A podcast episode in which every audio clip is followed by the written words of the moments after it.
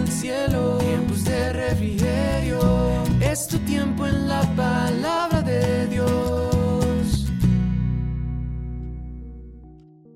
Familia y amigos, muy buen día para todos. Que el Señor les bendiga grandemente. Sean bienvenidos una vez más a este espacio del devocional en tiempos de refrigerio Filadelfia.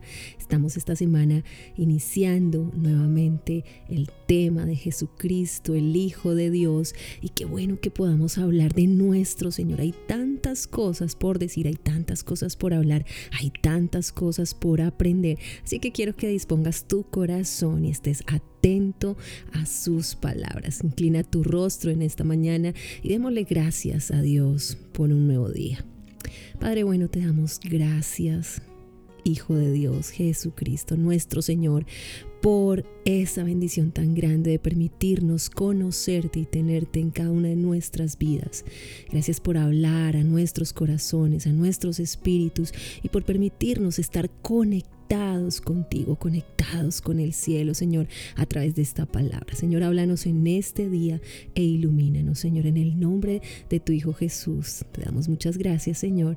Amén y amén. Y bien, esta semana estamos hablando de qué hizo Jesús.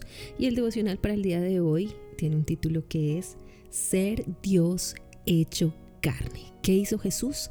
Ser Dios hecho carne. Leemos entonces el Evangelio según San Juan capítulo 1 versículo 14 que dice lo siguiente.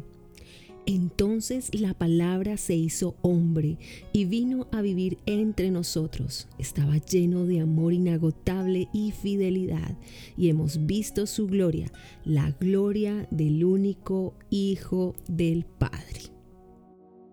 Wow, esto significa que Jesucristo se convirtió en humano al ser el unigénito del Padre, significa que es el único Hijo de Dios. Él no era mitad hombre ni mitad Dios. Él era todo Dios y era todo hombre. 100% Dios, 100% hombre.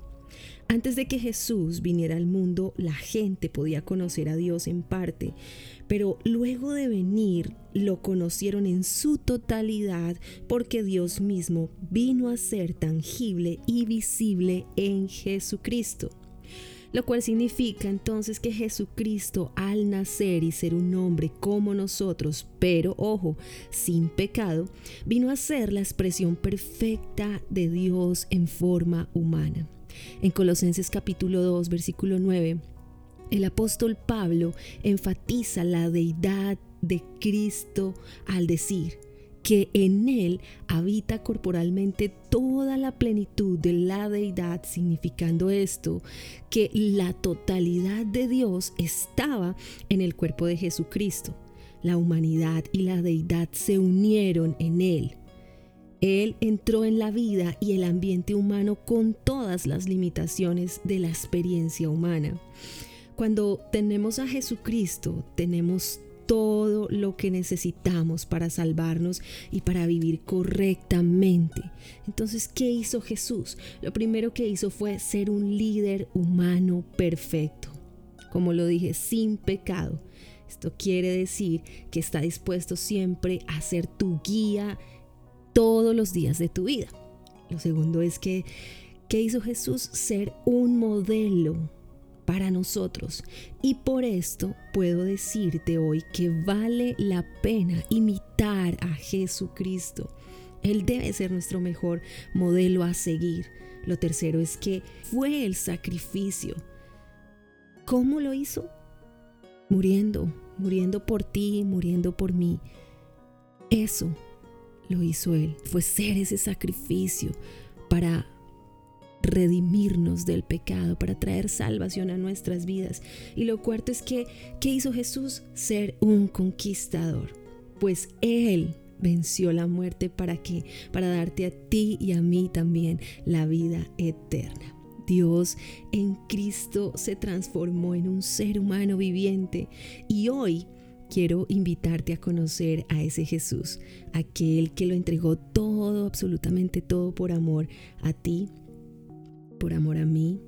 Así que quiero invitarte a que abras tu corazón en este día y con fe, creyendo en Él, con el corazón, puedas decirle a Jesús que es el Hijo de Dios, que estás dispuesto a ser como Él, a aceptarlo, a reconocerlo como tu Señor, como tu Salvador, a querer seguir sus pisadas cada día, pues es lo que Él espera de cada uno de nosotros, sus hijos.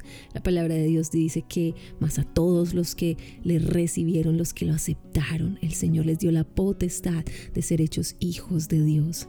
Sabes, no todo el mundo es hijo, todo el mundo somos criaturas creadas por Dios, pero al momento de reconocer a Jesucristo en nuestro corazón, venimos a ser parte de la familia de Dios, a ser hijos de Él y a conocer a Jesucristo como nuestro hermano mayor y para aprender cada día más y más de Él. Así que quiero hacerte esta invitación en este día.